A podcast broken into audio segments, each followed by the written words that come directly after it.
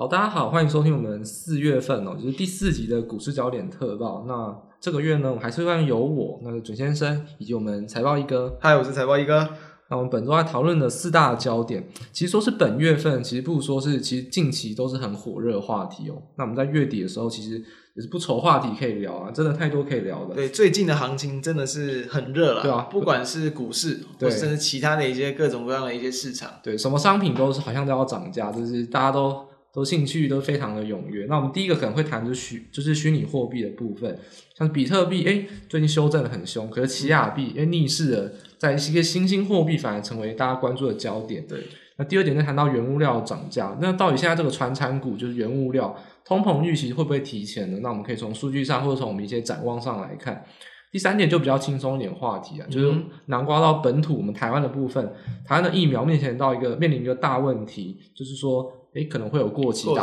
打不完。那到底这情况下，以民众的角度怎么来看政策？那我们以投资的角度会有什么影响？或者说，我们单纯以个人的角度，怎么会来让我们想要打疫苗呢？我们这边呢可以来聊聊看。那第四点呢，当然还是大家最关心，就是回到台股的部分。对，尤其在上周四的时候，一个六千四百亿的一个历史新天量。那到底这影响会影响到什么呢？究竟是当冲，还是究竟是波段的一个出货，还是是一个资金转移？那相信这个部分的话，大家应该会很有兴趣。那我们就一一的来进行以下的一个议题的一个讨论。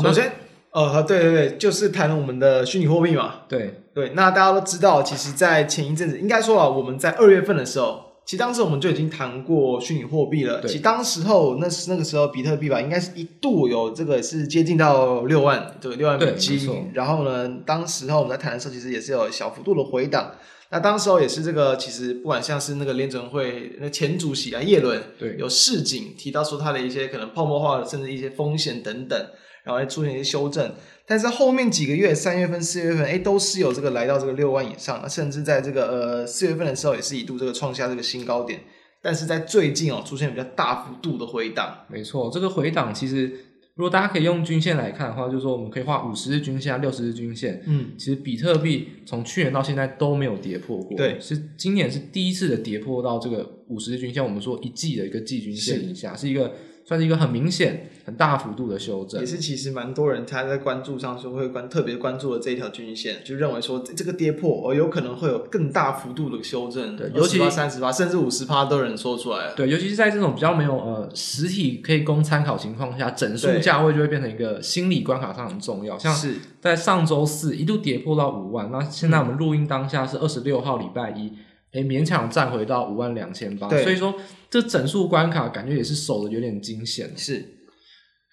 那我们其实可以看出上个礼拜啊，那到底什么样的因素会导致它下跌呢？其实众说纷纭，嗯、有人说是因为诶算力的下滑，就是说大家没有把这么多的运算能力集中在比特币，那它的价格就会下滑。有人可能说是因为新疆停电，可是事实证明新疆诶恢复电力之后还是在下滑。对，那也有提出说什么可能美国财政部啊，富人税吗？对对对，资本利得税。应该是先有这个财政部要去打击这些数位资产，然后后来又有这个拜登他的这个富人税嘛，资本利得税拉拉到这个。快多一倍左右，没错，这些都是在最近其实陆陆续续有影响下跌的原因，因为它也不是一天崩跌的啊，啊。它也是大约在这个呃四月这个十几号，那个十七十八那时候就开始有比较明显的一个回档，大约在十八号左右。哦，其实也是一度哦，这个下跌超过十趴。中场收盘大概也是只有下跌六趴多，但是那个也是在做大约那个两个月来左右的单天最大的一个跌幅哦。那在大约二十几号的时候，这个也是因为这个就是拜登的那个加税的一个政策嘛，然后呢，就是也出现了一个比较明显的一个回档。所以说，面对到比特币的一个回档，首先是你会认为，因为其实我们在二月份有谈过。我们其实当时有谈过，就是说，哎，这个东西它是不是一个长远而言，它我们可以值得去关注投资，那或是等待它回档，会不会有机会的一些东西？哎，刚好最近回档了，你觉得这一次的一个回档会是崩盘的开始，还是它会是个机会呢？哎，我觉得比特币哦，其实。我一直在想说，到底下一次的金融海啸会什么时候？或者说，其实哎、上一次我们可以说，可能算是疫情，算是一个小幅度的一个海啸，有一点点。我们加速的下跌，加速的反弹，没错。到底下一次的大幅度的修正，就一般来说，我们可能叫做三十趴以上的修正，可能就算是可能二十趴以上的修正就算是一个很大的。对。那到底什么时候会出现这种二十趴以上波段的一个大跌幅？其实我一直认为，虚拟货币很有可能是形成一个非常大的一个，就影响到全世界的一个因子哦，就是因为说。伍德当时他讲说，他他觉得全世界的企业都应该把比特币当做一种现金，就是我们会计上叫 cash equivalent，他应该他他应该把它纳入成现金的一部一种替代品。那如果全世界的企业都去把这种高波动的商品变成现金的话，那全世界都等于说一起来进入到这个大的赌局里面，刺激的这个市场。那一旦波动，就全世界受损。其实这也就是构成说有可能造成全世界波段。重挫的一个课，因为大家都受挫，那也大家都跑不掉。那你想要卖，我也要卖，大家都要卖，那情况就变成一个多杀多崩跌。是没错，所以我觉得虚拟货币会是一种崩盘的理由，而且我认为很有可能就是下一次崩盘的理由。嗯、只是说不不是会发生在现在，因为现在资金行情还是很足够。对，但是我不排除说它可能会是一个崩盘的理由之一，或者它崩盘的一个起始点。那只是说现在这个时间点，我们不先不管说中长期它的会不会是一个利空，或它是不是一个危险的因子。那短线上到底可不可以在现在这个时间点去介入呢？其实我认为，在资本利得税哦这个议题哦，目前应该算最火热。嗯，其实在它没有明确的公布之前，我觉得都不是什么大问题，因为现在都还是在传出啊，就是拜登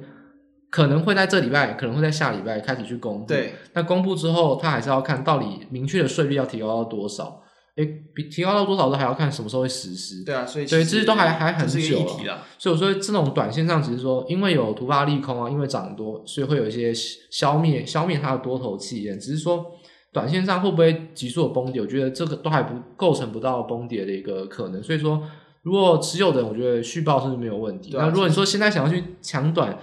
那倒也没有问题，只是说风险真的很大。不过我是觉得没什么太大的问题。对，因为其实在这个富人税的这个东西哦，大家都知道，除了影响虚拟货币，它也有影响股市嘛。对，没错。那它其实啊，它影响股市，应该差不多就是我们录制时间的，应该就上周五、上周上周四、上周五，大概就是一两天了。对啊，那其实呃，它也在后续公布的一些经济数据的一些这个消弭之下，哎，好像这个富人税又没什么利空了，就马上又被淹盖了过去，这个利多变得更强。所以说，其实我觉得它就是只是一个短线的一个议题，一个因此，它其实不不至于会让这个呃比特币啊大幅度的修正。那另外，如果再搭配技术面来看的话，当然技术面是比较简单用肉眼去看的啦。其实非常的简单哦，应该大概就是在那个可能一月八号那个时候有之前的一个前面的一个这个高点，大概就是在四万一左右。如果这个地方真的出现比较大幅度的回档，那很有可能这个其实那个在颈线的一个位置，差不多我我我那时候看大概每每年四万一吧。它就会是一个，就是认为很可能会回档到，然后并且开始反弹的一个位置。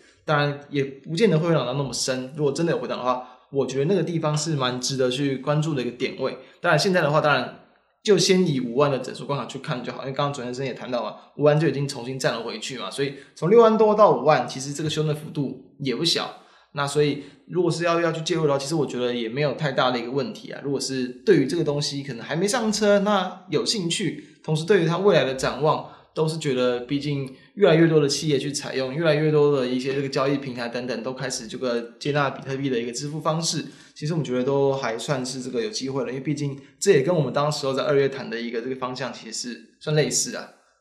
对，那其实关于比特币的部分，其实好像此消彼长之下，一个新兴货币，反正就在这时候可以突出，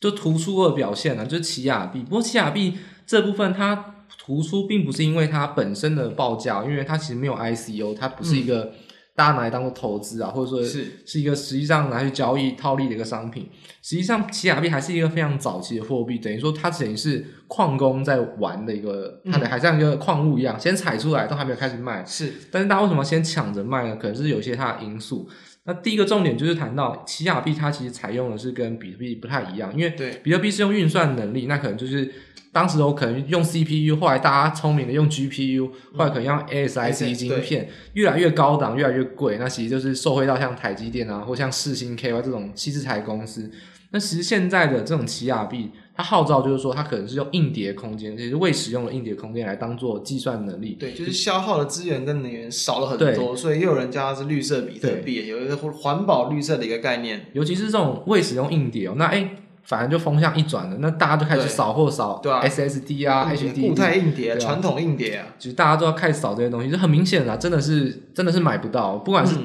不管是诶库存商、零售商不想卖，等着涨价就去卖，还是说真的需求过、就是、卖光，但重点就是确实是报价上涨没有错。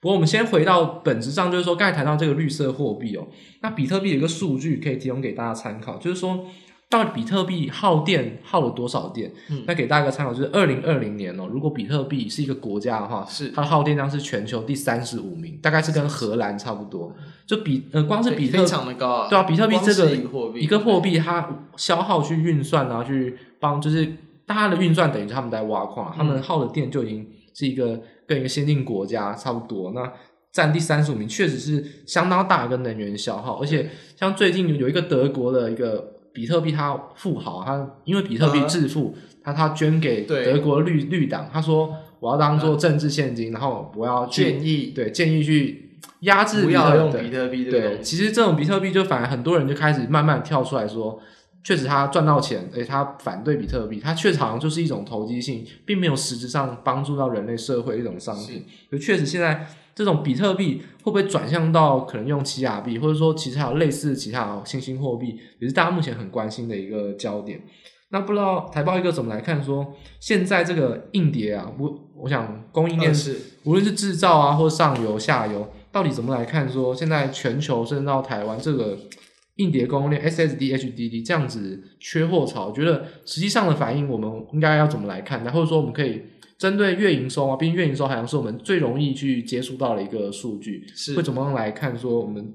可以观察的一些指标，这样我觉得最简单的观察方向，当然就是从最近这几个月嘛，因为其实这也是最近这几个月才开，呃，才近期才开始，四月中才是真正最火热，开始往上了。近期才开始这个比较缺比较强，所以说其实可能真正他们的营收飙高，你或许其实可能都还还没明显的公布。因为毕竟如果这个月真的飙高，要到五月才公布。对，他们五月就是五月十号之前嘛，所以那个时候其实我觉得也不太需要看年增，就看月增率嘛，因为毕竟也已经过了那个。呃，就是那个农历年的那干月，那个会比较明显月减的那个月份，对，越增越强的这些相关的概念股，我觉得就代表它的一个收益程度越大。那基本上只要他们的一个族群性还是存在，其实我觉得都还是可以加这个积极的来去这个这个切进啊。因为比如说像，当然近期就是台股嘛。比较受惠到这刚刚谈到这些所谓的固态硬碟啊，传统硬碟，那当然比如说可能像这个金宝跟广明就是做这个相关的，当然记忆体模组也最近飙的非常凶的这样这样个股，就是因为哦呃这些硬碟他们会呃需要用到的这些这个记忆体模组，那当然都会导致他们的这个产品就是十分的一个缺货抢货，像微刚啊、创建、十銓、宇瞻等等，甚至像这个 USB 控制 IC 的群联也都非常的强劲。那当然其实如果单纯就股价的方向来看呢、啊。刚谈这几这几样个股，其实甚至我们录制时间的当天，应该说很多都直接攻到涨停板了。没错，其实很多都是基本上都是跳空，然后呢一下子就攻到涨停板，很快就涨停板了。那反而有有什么东西，它可能是还比较有机会，或是甚至补涨，它可能做的东西没有那么相关，但是它有做一点，比如说就是刚才谈到就是这些所谓的硬碟嘛，那有一些硬碟机的零件，那有一档像是三零六零的这个名义啊，最近也是非常强劲。那有一档，它的一个，它其实是做一大部分是这个汽车相关的这个零件，但它的一个硬碟机的零件，大概也是有做三十趴左右，比较没有那么知名啊，叫这个一五八六的这个合勤啊。对，或许它其实在这个呃，我认为啦，只要是做有这个相关的产品，它其实也会有一些机会来去带动它股价的反应。所以我觉得这个地方也是可以去关注的方向。它最近的股价其实涨幅算是比较落后一点点的，我觉得是可以去一个多关注的方向。那我想问一下左先生，就是如果从目前已公布的一些可能。营收或者一些这个经呃财务的一些数据啦，你你有没有就是觉得说比较值得去关注的一些这个方向？我觉得我们把供应链其实可以分为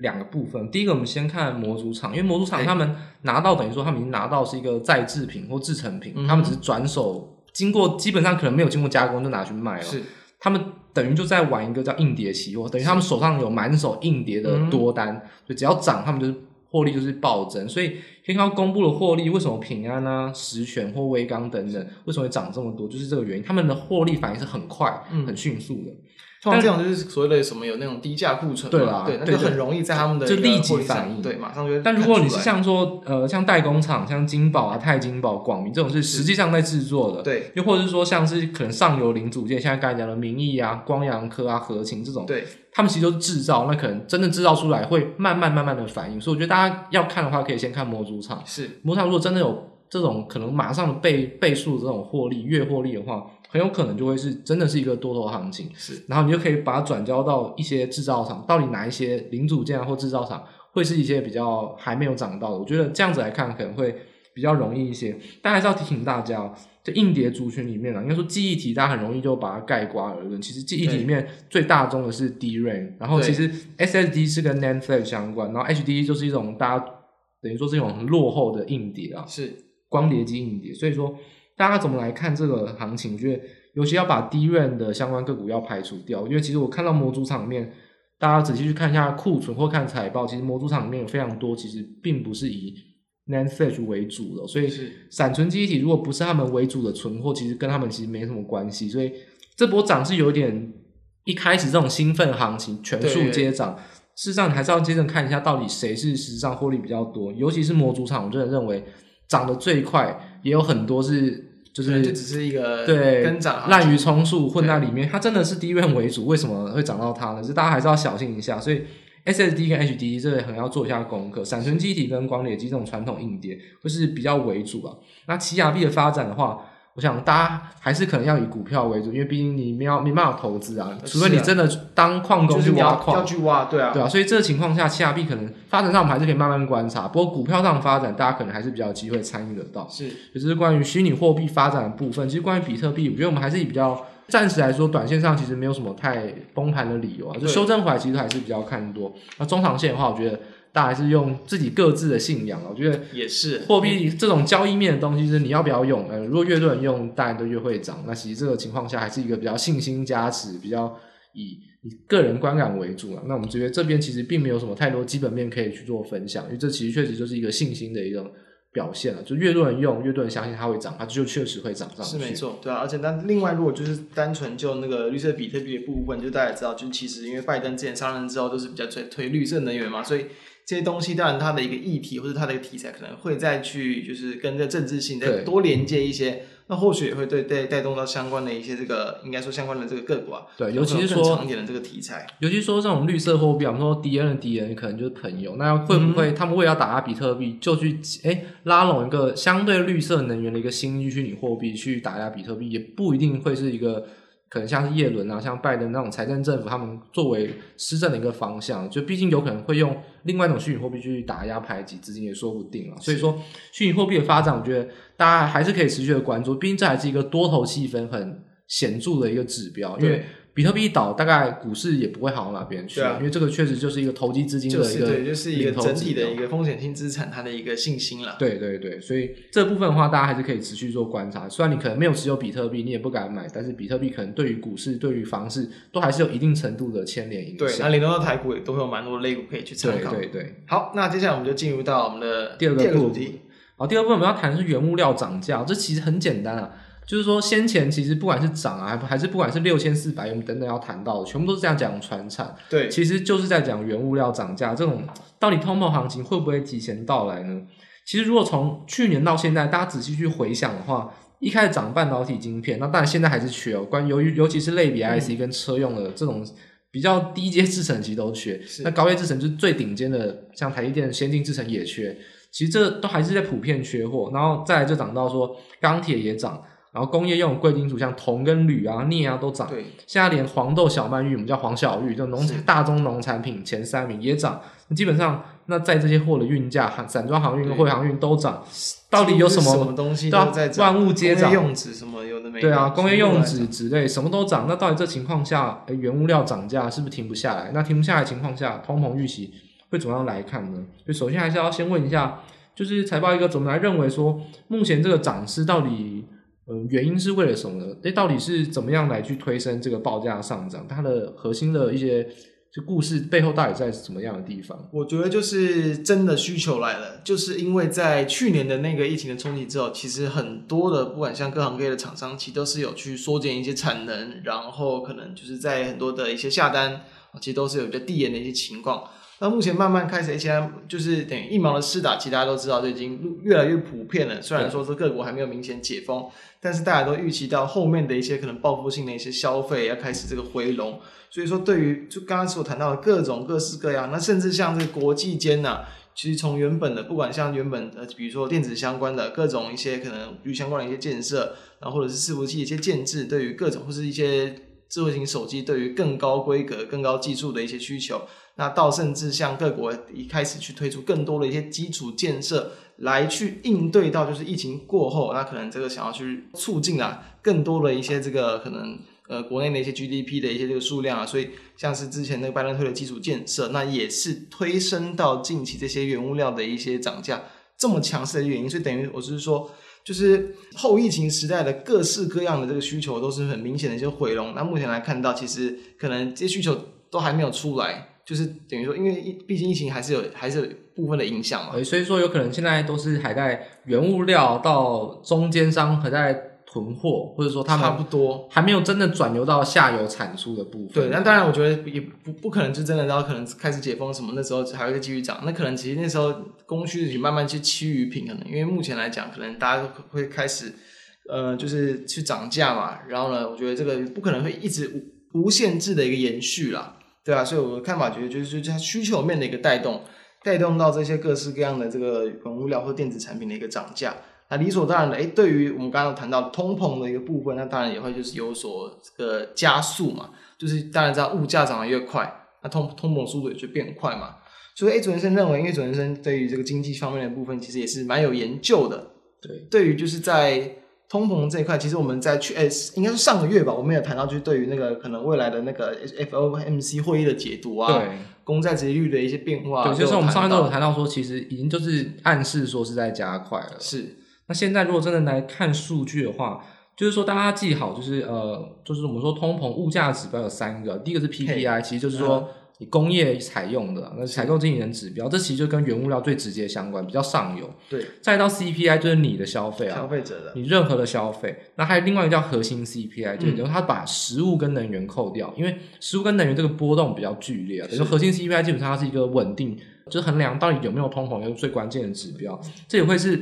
FOMC 会议中最关注的就是核心 CPI，你 PPI 涨到天上去都没有用，因为核心 CPI 没有涨，你民众消费没有涨，其实它是不会轻易的去做升息的预期。是，所以说大家只听的就是核心 CPI，但事实上 PPI、CPI 跟核心 CPI 三个有没有联动呢？确实是有。如果你去看去年物价指标，哎，低点在什么时候？PPI 就在三月，CPI 在四月。核心 CPI 在五月，基本上确实也是符合上游、下游到最耐用品这种连续这种连环效应，所以确实 PPI 现在已经在四四月份了，已经涨到四趴了，突破四趴。嗯、那 CPI 也开始往上涨，那核心 CPI 会不会可能在五月啊、六月开始突破两趴，甚至大幅突破两趴的话，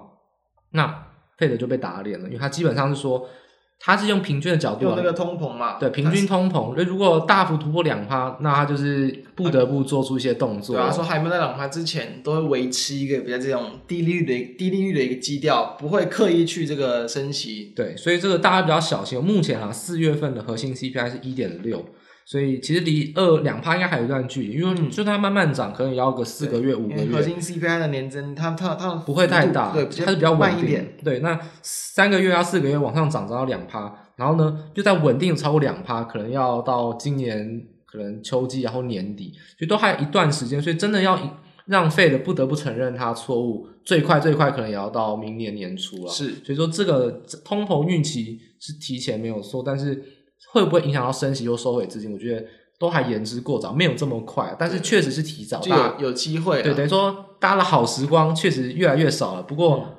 还离那个好时光结束的时间还久啊，所以大家这个资金行情可能都还是不用太过担心。不过就是要注意，就他们原本 FED 是说可能在二零二三之前嘛，那就是如果说提早的话，那当然等于就是刚刚讲明年嘛，就有可能有机会去看到他们去会去开始加速要升息啊，可能会是先调动一些这个基准利率的一些部分，对啊，可能先把一些购债的规模减少啊，开始各种一些小动作啊，就是不升息。等到真的耐不住，只好升息，因为升息是一个最明显例子，就是新闻标题会满天飞，哇，费了升息，这很恐慌。是，但是你去做一些什么，我购债减少，或是我做一些 RP 的调整，感觉很像很专业的东西，人家都没感觉，但事实上他那个东西就是在减少资金。是，费的一定会先从这些民众没有感，但是就是在做减少资金的东西先下手，最后什么办法都没办法做，忍不住了，他才会最后一步去去做升息。所以其实在这之前啊，如果你固固定去听我们月特辑，我想你应该也可以很早就已经可以发现到费德的动作。嗯、不过至少到目前为止是还不需要太过多做来担心。对，而且我们的那个主计处的官员也提到，就是说他认为目前国内的物价都还算平稳嘛，所以其实没有太大的一个通膨的一个这个疑虑。那当然，如果说这个原物料持续上涨的话，那可能下半年就会比较有一些这个影响性。那大家碰碰可能就稍微会比较快速的增加一些些。但我认为那都还是属于一个就是。可能比较不痛不痒的一些这个影响啊，就是幅度不会到很大。就基本上刚才迎合到，就是刚才财报又讲主计处，诶，有人就有些历史学家或比较资深的经济学家，有些那种留美过那种大咖经济学家，一开始去咨询说，会不会出现一九七零年代这种比较高度的通膨行情？那这边可能很多听的人可能一像，其实准先生也没有活在那个年代里，离很远很远。但事实上，我们读经济其实都会有有研究啊。一九七零年代出现一个非常大幅的通膨，其实也是联准会利率史上飙的最高的时候。嗯、当时联准会利率是二十帕，是现在是零零到零点二五。大家想想，二十帕利率会长什么样子？就发生在高通膨的时候。因为一九七零年代有两件大历史的事件。一九七三年是赎罪日革命，就第四次以阿战争，是当时就是让石油狂飙，就是我们所谓的。第二次呃，第一次石油危机啊，所以当时石油狂飙，就造成说通膨往上涨，因为石油就是一个万物驱动原物料，你再东西也要用石油，你可能塑化、纺织很多东西的原物料也都是石油，所以各种东西都会跟着涨价。所以说石油涨价当然就是一个通膨最关键的一个驱动因素。那还有第二个就是在一九八零年代，一九七九年啊，其实就是伊朗革命，就当时候的世俗派被什叶派推翻，那也是。一种反西方主义开始盛行的一个时候，那当时就是在第二次石油危机，一样是石油开始开始飙升，所以那时候呢，就是造成到费的利率到二十帕的时候。是，那事实上在那个时候，到底利率飙升有什么影响呢？首先，这种石油的飙高叫停滞性通膨，就是成本飙很高，可是你产出的东西根本没有增加，等于说它就单纯是一种物价上涨，就是各种东西都在涨。对，甚至你可能产出还减少，因为大家都不敢买东西，因为太贵了。所以这其实对经济是很不好的。当时其实是股债双杀，因为殖利率飙高，那债肯定是杀到见底啊！就是你真的是哭笑不得，杀到二十趴利率，你觉得债可以涨到什么？一定是跌得非常惨，非常惨。那股票呢，再怎么样抗跌哦，其实也抗跌不到哪边去。其实那时候的股票都是十年来唯一的负报酬，是十年可能持有十年都没有正报酬过，嗯、非常难得的记录。所以，其实，在那种情况下，确实有可能造成大家很担心，就是说股债双杀。但事实上，现在这个行情跟当时是今非昔比，完全不一样。现在完全不是因为石油单纯的推升，是一个全面需求性的推升。对，就是去年大家是因为疫情的关系，可能没有办法生产，可能生产你买了货也没有办法生产，就是生产低落，你去补一些库存啊，所以现货确实是很紧俏。但事实上，还有另外一个因素，就是因为有基建需求啊，或因为大家怕涨价。其实简单来讲，人们看涨价，你那些大老板可能他也不懂什么技术分析，也不懂什么基本需求。但你看到你的，你可能你是铜箔基板厂，你看到铜，对九千块、一万块、一万一，那你就想说一定会涨，我赶快先囤货。其实很多很多的工业制造商，我目前了解到，全部都是有点叫做 FOMO，就是叫做怕它涨价，就是你怕说你现在跟不到。以后会卖买更高，对。那我现在不管就先买一点，先买一点。那反正你现在都买一点，大家都先买一点，这就是你推升泡沫的一个主因，就是你自己就在自我实现，对，把那个价格推升上去。所以说，大家怕买不到怕买贵，其实很多下游的一些供应商，其实自己都是在加剧这个延续的涨价，他们自己一直买一直买，反而让这个涨价变得更凶。所以这情况下，我觉得有点在赌那种报价的力，因为大家都在赌说以后一定会涨，那我现在一定要先买。所以其实现在这个情况下还是比较偏向于是需求实际上的推升，跟就是就是价格上大家有一点心理效应，就是怕买不到，所以我觉得目前这个状况跟一九七零年代其实不大相同，不用说担心说会不会马上反转，甚至十年不会有正报酬，其实这个都是比较没有根据的一个假设了，过度担心了啦。对啊，其实现在这个情况下就是需求通膨，就是简单来说就是花开坑者直须折啊，纵使有通膨，那你现在在股市赚的钱也比通膨还多啊，那你。好好把握这个机会，可能还是比较重要，比较该你该做的事情。与其担心，不如把握行情。对，与其担心，不如那你就现在先赚比通膨更高的行情嘛。等到通膨那时候来了，或者经济有些变化，那你至少还是先赚到。对，这确实就是一种现在目前不得不面对的一种现象，就你必须要去追逐行情，这个是没有错的。是，哎，那我们这边也可以提再谈一下，就是刚谈到原物料涨价，其实因为最近确实很多项的，不管是原物料、甚至像航运什么等等，都在涨价。那其实我们这边简单的跟大家讲一下，就是对于这一些所谓的持续在涨价的一些族群哦，那大家可能会怀疑，就是或者是疑虑，就到底那我们该去看什么东西？到底他们会涨到什么时候？其实我们都还是建议啊，就是持续去看这些他们所连接到的一些报价，比如说其实像最近的一些这个。运价指数嘛，对，其实因为其实大家知道，其实比如说像是在这个呃货柜航运相关，比如说看这个我们之前谈过 SCFI 嘛，这个综合指数，上海航交所的指数，对，其实它在这个今年的这个应该说年初的时候，其实都还是表现比较强，然后其实甚至到这个二月三月稍微稍微有一点回档，那最近其实大概在四月初又是重新往上创高，所以才带动到这些货货货柜航运股表现的那么的强劲，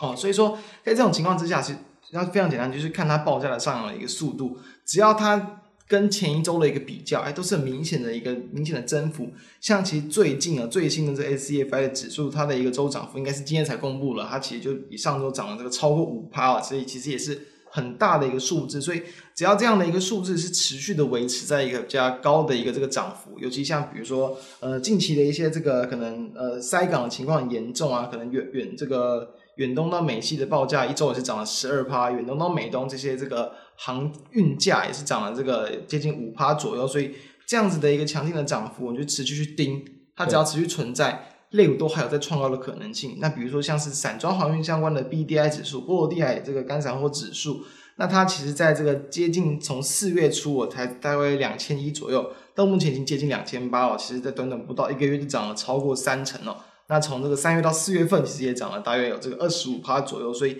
也才会带动到为什么最近这些股价这么强劲，其实都是这个情有可原，而且有这个来源我们可以去推敲的。所以说这样的情况它会延续多久？就是我们刚刚谈到它可能目前整个需求面的一个状况，这么认为可能还不会太快的结束。那当然涨多是不是要小心它的一个风险？确实也要。所以说其实呃，诶。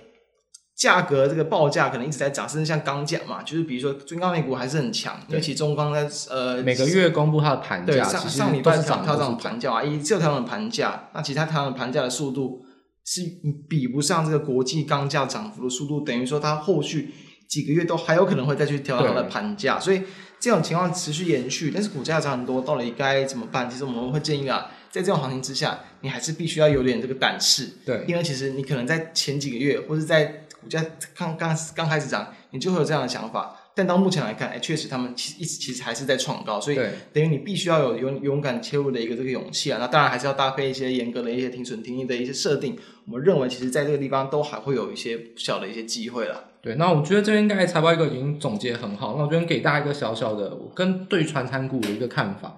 就是我必须承认哦，其实准先生在这段期间针对传产股也错失了不小的行情，但。嗯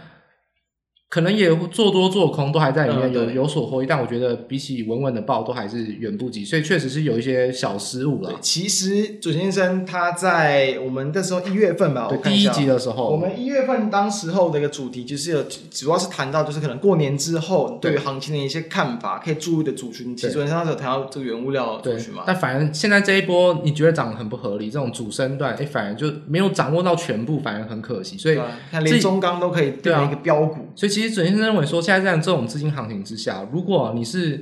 比较长时间盯盘，或者你稍微对呃股价比较了解投资人，会认为抛 抛出抛出这种过去这种思维，不要认为说中钢不会涨停，为什么不会涨停？对对对，其实你就要记好一个思维，我觉得这几这句话大家可以参考。就如果你不敢放空，那你就做多吧。这其实有一种行情，就是说主流资金都在那边，你不参与。你一定要下场去赌啊！你这是多空，一定要选一个。是。然后我认为，以我的角度来看，不敢放空，就一定要做多啊。是。那等到我敢放放放手去做多，哎，我上礼拜确实就小小吹捧一下，uh -huh. 确实有去放空钢铁股，确实是有赚到。Uh -huh. 但是这样呢，风险非常大，所以我认为说。在这种情况下，我还是认知到，我现在这个礼拜反弹，我会不会敢放空了？不会。是对对，因为敢，它有可能又要再对，就是已经有赚到了。我知道它行情不对，但是这种极短线的获利，其实远远比不上真的稳稳的去报啊。所以我认为，这种情况下不敢放空，就选择去做多。对，这种比较简单的思维，说不定会是大家比较能释怀、比较能压抑住心理关卡的一种想法。就算你敢放空，其实还是建议最好还是不要了。对，放空这个是高手，最近的比较难啊，就是确实。放空是有很快很短线的获利，但是你非常有可能被嘎。我觉得你如果没有比较专业的操作，确实是不太建议大家针对于这种强势股去放空。那我觉得不敢放空就做多，这其实是给大家一个比较在资金行情这种疯狂行情下一个比较可以去克服心理上的一些心魔的一些。对，你可以做短，然后呢不断的做短、做短、做短，然后分批获利。但是至少你还是要持续参与这个行情，会是比较适合的一种一种方向啊。好。那所以针对这个原物料的或是这个通膨这个部分，我们就大概先聊到这边。我们待会台股的部分还会有在机会帮大家总结。对，我们针对国际行情先大概上谈到这边。是。好，那第三个部分呢，其实就关注到比较轻松点的话题。就目前其实新闻就是也算是比较热门，就台湾疫苗，因为第一个就是诶国际上疫苗像是 AZ 啊，或者说像是呃可能娇生都会有像血栓的问题，就是副作用。那另外一个问题就是台湾其实打疫苗的比例真的。有点少，不对，进度是远远落后，甚至已经传出说大概是要过期了。因为我们这边跟大家报告一下数据，我们两批的疫苗，第一批是我们自费买的，先到，那三月初左右，对，大概六月十五号要到期。那这个大概有十一万剂，嗯，那有二十万剂来自于 COVAX 这个分配系统，是其实五月底就要到期了。那现在这个角度来看，目前我们打的人大概是四万人，嗯，然后呢，上周六日最新的数据，每一天大家都只有两千五百人，你怎么估算怎么估都是打不完，等于说目前其实就距离目前我们录制的时间，可能快要有这个一个月左右就要到期的，可能这个接近二十万剂的一个疫苗，对，那可能因为因为目前打了可能蛮多的都是第一批的嘛，对，所以等于说那可能其实还有非常非常多的疫苗，那很可能在这一个月，如果大家不赶快去打。哇，就都没了，就简单是过期了，对，没错。所以在这种情况下，我觉得我们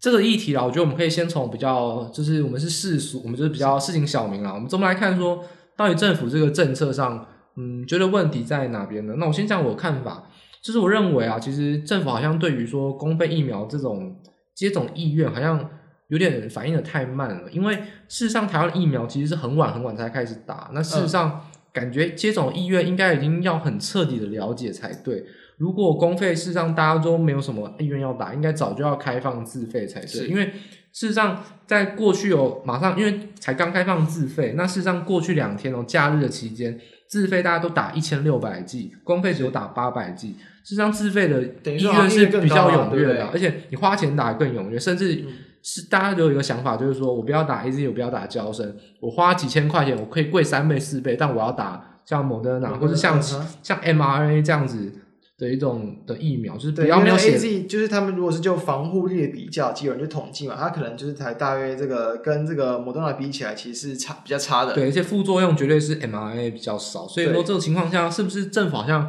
对于施打意愿上好像反应的太慢，因为我我我之所以说太慢的原因，是因为我明明很晚才开始打，那我们可以调查的意愿应该要调查的比较详细才对，又或者说公费疫苗发现打的时间好慢好慢，那应该是不是要早点开放自费？反正都是要打，那你不如就是让大家可以自费赶快打，反而比较不会浪费。所以我觉得政策上考量，如果以我这种市井小民会认为。可能政府面对到这个施打上的应变能力好像有点慢，或者有点太保守，嗯，就是怕说会不会公费的人都打不到，但事实上远就是远远超过这个需求量，那应该早点就想尽办法让他先打才对。是，哎，但我说我的看法之前，我还是要先强调一下，就是我没有什么就是医疗相关或公卫相关的背景。前一阵子其实，在 YouTube 上哎就有针对一些医疗的一些东西，然后发表了一些不同的一些可能错误的看法。哦，引起网络上不小的一些批评，所以这边就只是单纯个人的一些简单的一些看法。我们是以市井小民，就是为什么？哎，其实前阵子哎，好像大家都有意愿要打，哎，可是没有开放。哎、嗯，最近开放自费，自费也很踊跃啊，哎，好像怪怪的这样子。是，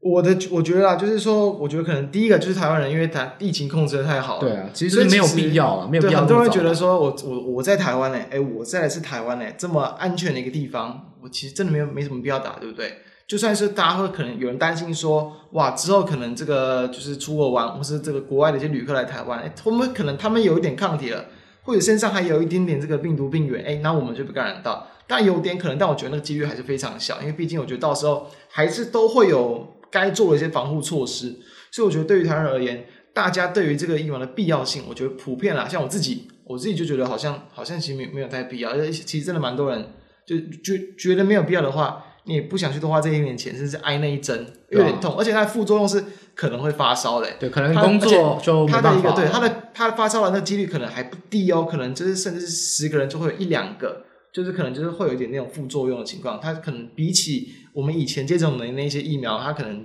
在副作用会稍微多一些。对，所以我觉得这个第是第一个原因啊。那我觉得第二个原因可能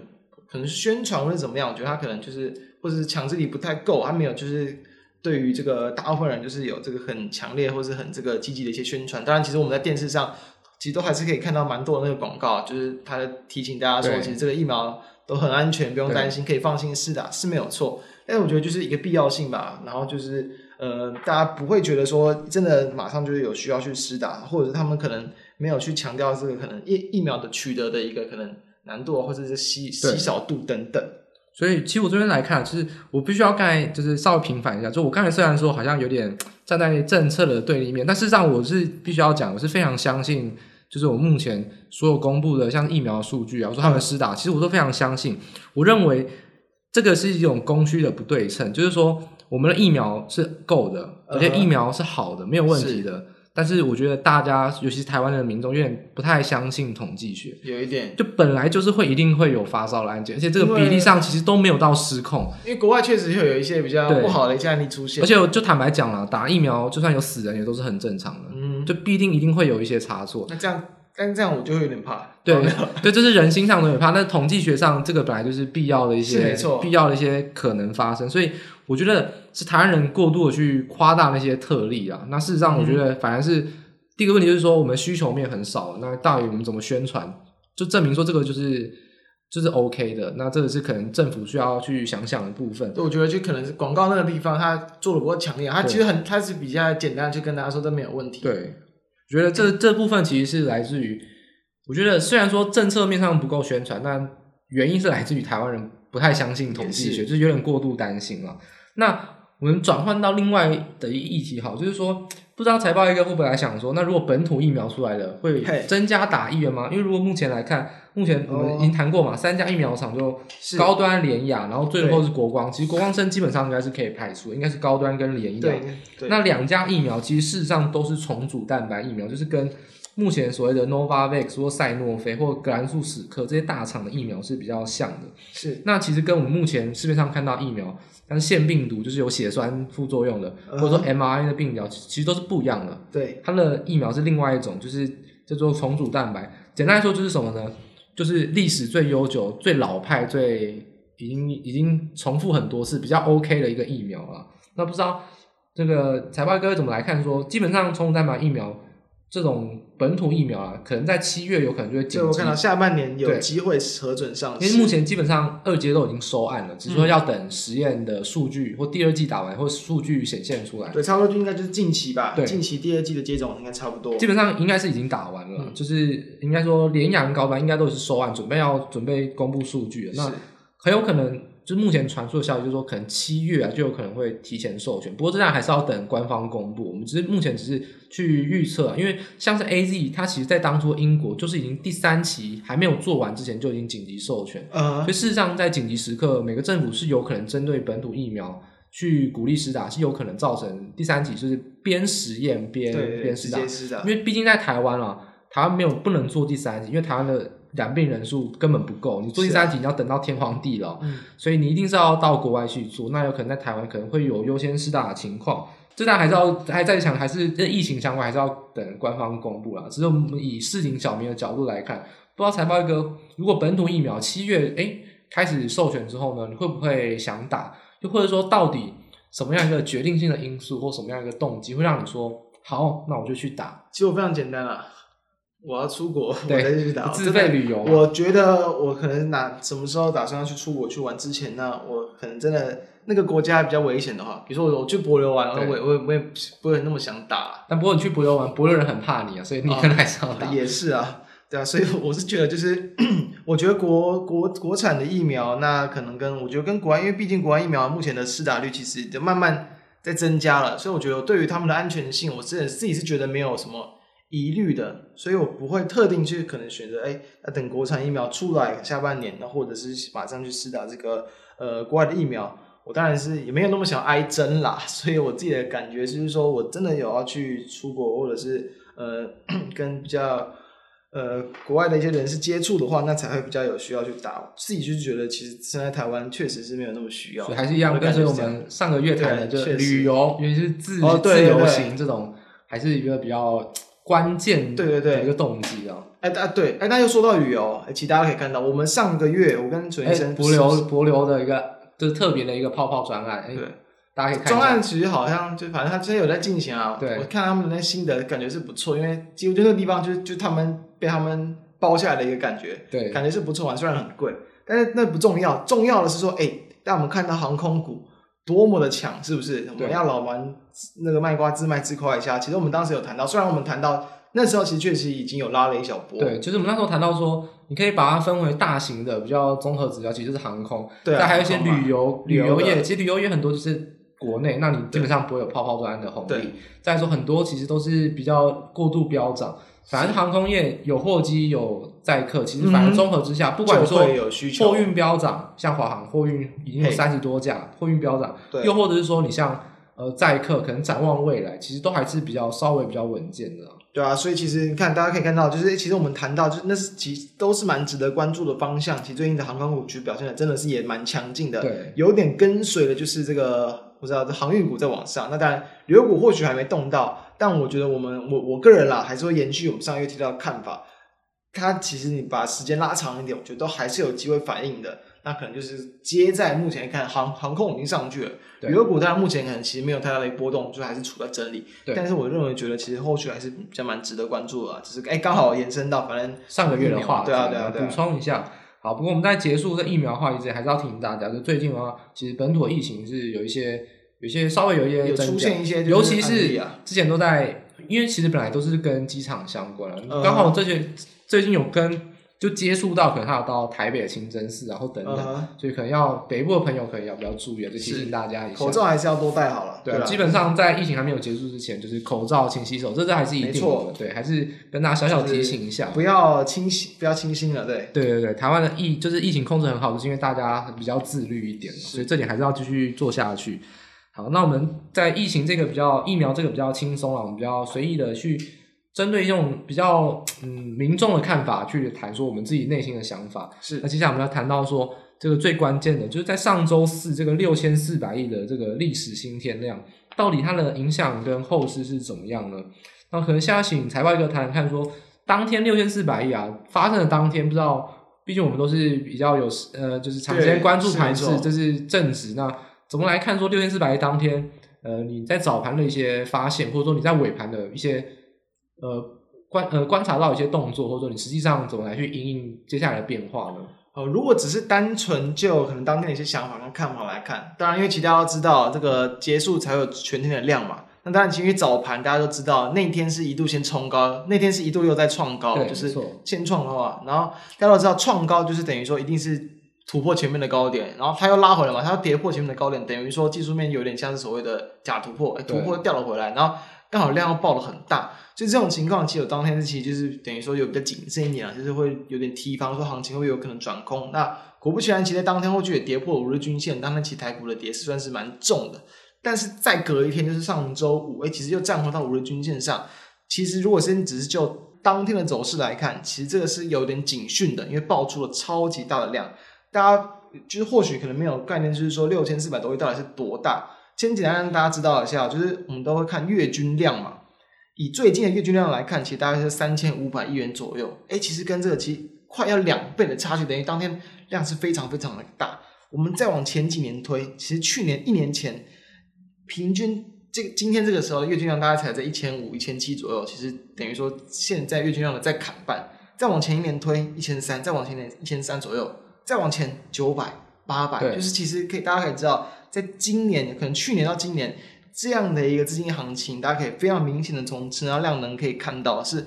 很倍数性的一个增加了。对，那我们又在一天。一天又看到这么倍数性的增加，当然大家就疑虑说，这是不是筹码变得很乱？是不是太多的一些短线的资金都跑进来了？确实有一点。不过呢，大家可以知道，就我们录制的当天啊，今天其实这台股又再度往上创高了，所以也是收一个收在最高点了，非常漂亮的一根这个红 K 棒，再度往上创高。突破了这个一万七千五百点嘛？对。那其实一万七，我们应该也是当当时候应该在一，我应该个人在一一月份的时候，其实有谈过。其实把目光放长一点来看，其实我认为一万七还是有机会的。以目前来看，好像一万八、一万九，甚至也都还有机会。对。对，所以说，呃，我认为的话，呃，当当天来看，确实是有点有点警讯。大家都知道，行情没有一个就是什么绝对的一个标准，你还是要看它后面的变化。所以，当上周五跟今天这样的一个 K 棒走了出来。它我觉得是算是一个比较属于换手量，就是呢，就是等于换手量的意思，就是说出现了一个很大的量，哎，好像这个地方资金有点太泛滥了，太热络了，很危险。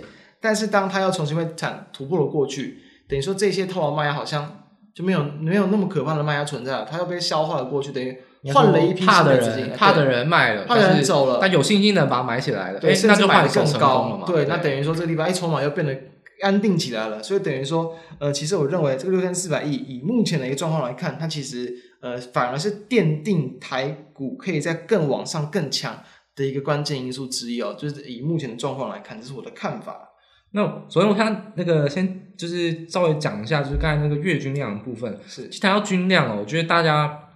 一样还是就是现在这个资金行情不能用过去的思维来看哦。嗯、月均量暴增哦，我们刚才讲到不是只有。爆新天啊！其实我们连月均量都是已经跟过去比都是倍增，对，都是很大。那其实有三大原因，第一个就是当冲，当冲当冲交易税减半。呃，我在我记得在中秋特辑的时候，就是跟财经诸葛有谈过，当中减半是三方获利。第一个，券商赚钱，因为成交量大；第二个，政府赚钱，因为收税收得多；第三个，你应该要感到开心，因为。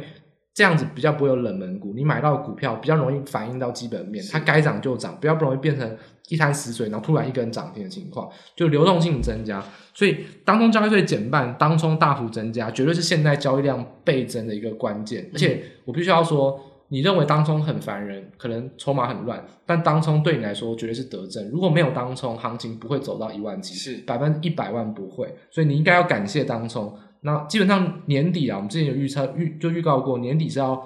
就是要去要不要往下去延续，百分之一百万会。我们说了，没有这个对任何人都有利。对，到底谁要反对？反对的人就是你可能是放空的人要反对吧？对谁都有利，所以一定会延续下去。所以量能越来越大，一定是必然的趋势。第二个点是因为我们的成交量是成交值。已经涨到一万七了，那你应该要先乘个一点七倍吧。我们一万点到一万七，你至少要乘个一点七倍，所以成交值也是跟随着创新高，本来成交值就应该要增加，这是第二个点。还有第三个点就是现在行情很热啊，基本上多头行情本来就是量滚量会往上冲高，所以这都是一个比较正常的现象啊。不过我想要谈到就是说，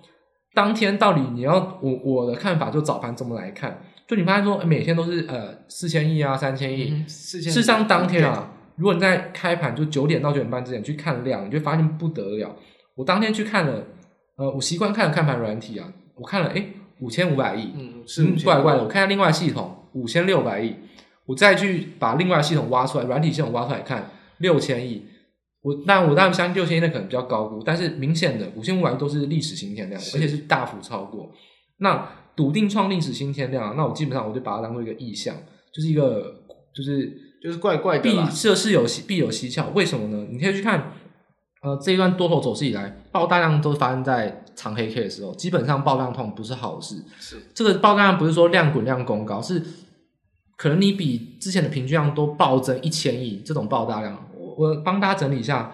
从过去到现在有有没有突然那种预估量很大然后暴增的？像七月二十八号就台积电第二天涨停板，然后打开，嗯、前一天就中小型都快要死光光了，第二天更涨停。完全行情整个毁灭掉，所以当台积电第二根涨停一打开，就全盘通杀。当天是爆了三千五百亿哦，其实相对来说，当时的均量来说，大概是可能到一点三倍到一点五倍。嗯、那第二次爆大量什么时候呢？在八月二十号，当天是在什么？是共识性卖压，也就是月线跌破的时候，大家一起去卖，就是法人的卖。那另外是发生在什么时候呢？发生在十二十一月底，那时候是 MSCI 调整，啊、那也是一个长黑 K。那历历史以来，就是说二零二一年发生的大量，其实都没有突发性的大量，就是量滚量去攻高，所以比较没有。比较明显的长黑，这样就比较不是用大量来去搞就二三就是二三三零的台积电，在一月初的时候，当时候什么融资买，大家都买，那时候其实都是都是都是一直维持在大量，没有突发的大量。那事实上这一次啊，我们已经滚到平均量都到四千到四千三百亿，是。那你看开盘量到五千五百亿，明显都是一个很诡异的现象。所以当时其实我在早盘的时候呢。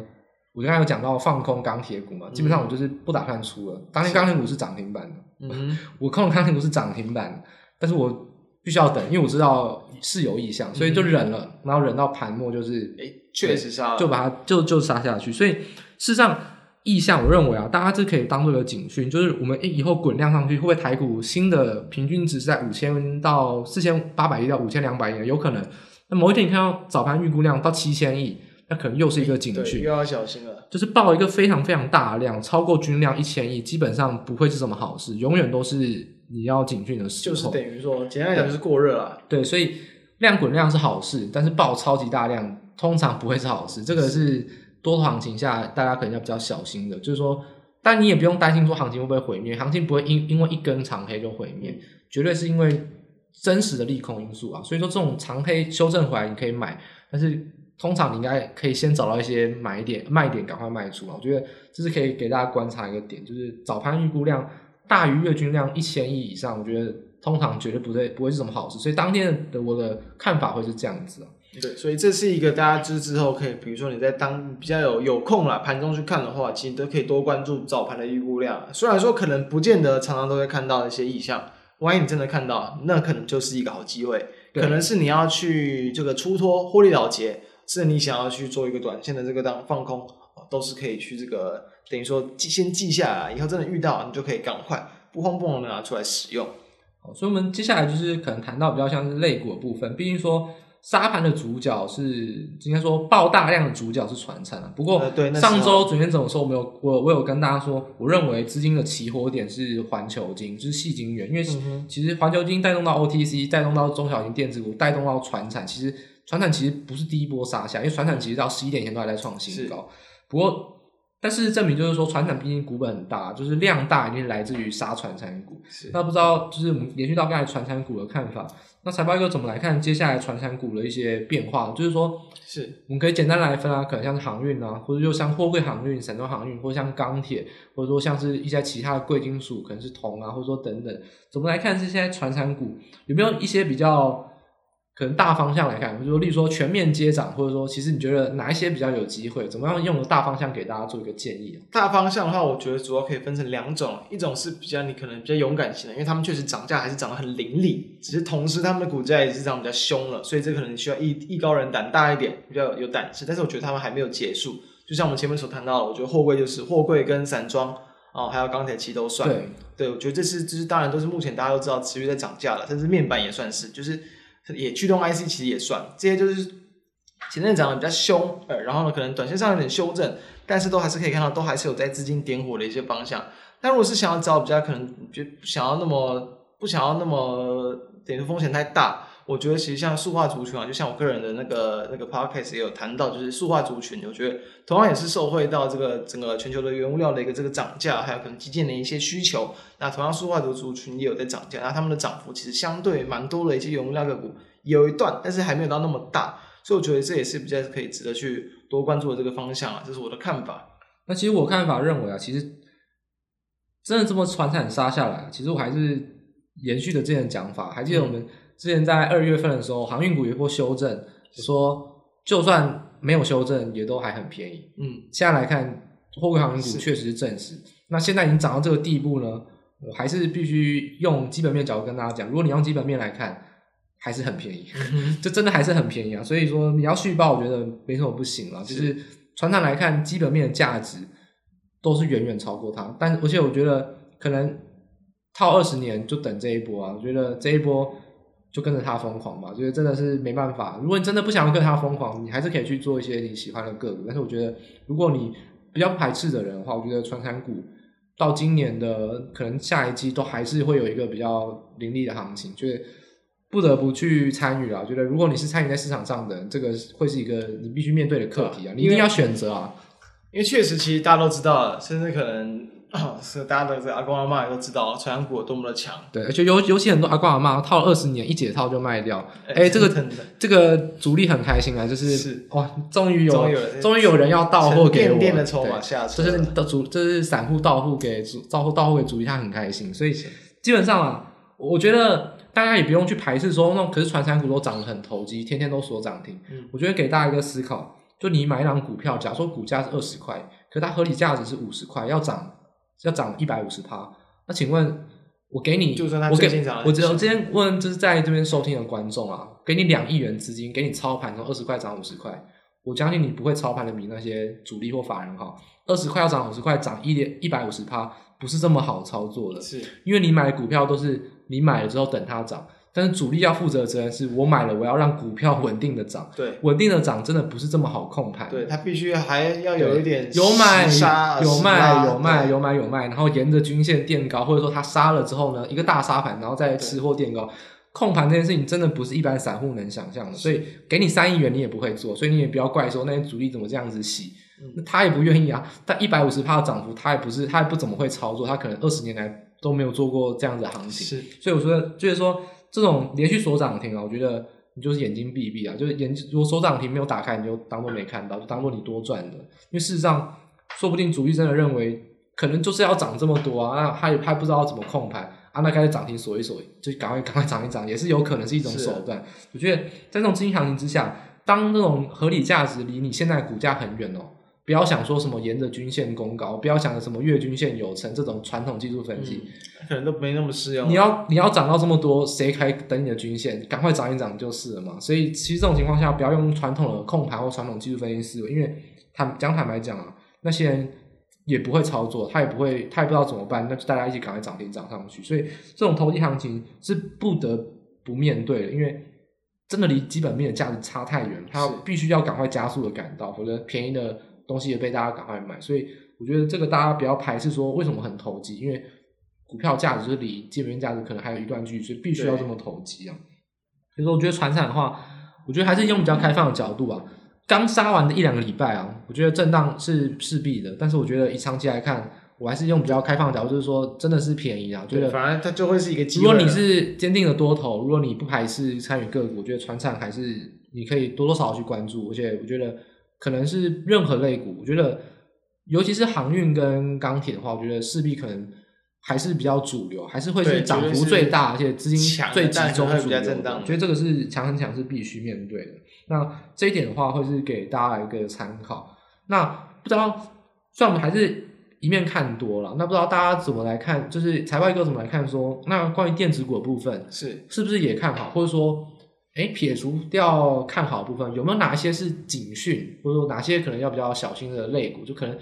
整体是指数涨啊，大部分都涨，但总是还是有一些小心的，可不可以提点大家一下，哪些是大家比较注意的，可能不会涨到，或是比较小心的一些地方。哦，我觉得就是，我觉得大盘在涨，那我觉得最一个很简单的逻辑就是，它没有在涨，甚至它持续在破底的，那你就是要更为小心。哦，逆势的，非常明显。虽然虽然说好像是有捡便宜的概念，但是我觉得。只要它没有明显筑底，或是筑底之后开始要很多反而开始买怎么样的话，你就开始小心一点。最简单的，比如说像瓶盖股嘛，我觉得蛮多的，蛮多一些瓶盖股，甚至一些可能这个是 PCB 相关的，哎、欸，其实好像看来起来可能下半年都还是有一些旺季。对，但是只要他们的股价其实还没有什么起色，那我觉得暂时可能你都不用太想要急着去琢磨他们，不是说不能关注。而是说，现在可能就不是他们的一个发挥的一个时间。你可买了，你就要用时间来陪伴。对，那可是赚不到这一段期间的短线。对，你可能资金就是会去浪浪费了很多那个成本。对，所以这是考量啊，长短线的考量。那当然，我觉得有没有什么一些可能涨高估什么？我认为倒是还好，因为毕竟目前基本上都不管像 USB 控制 IC、驱动 IC、呃面板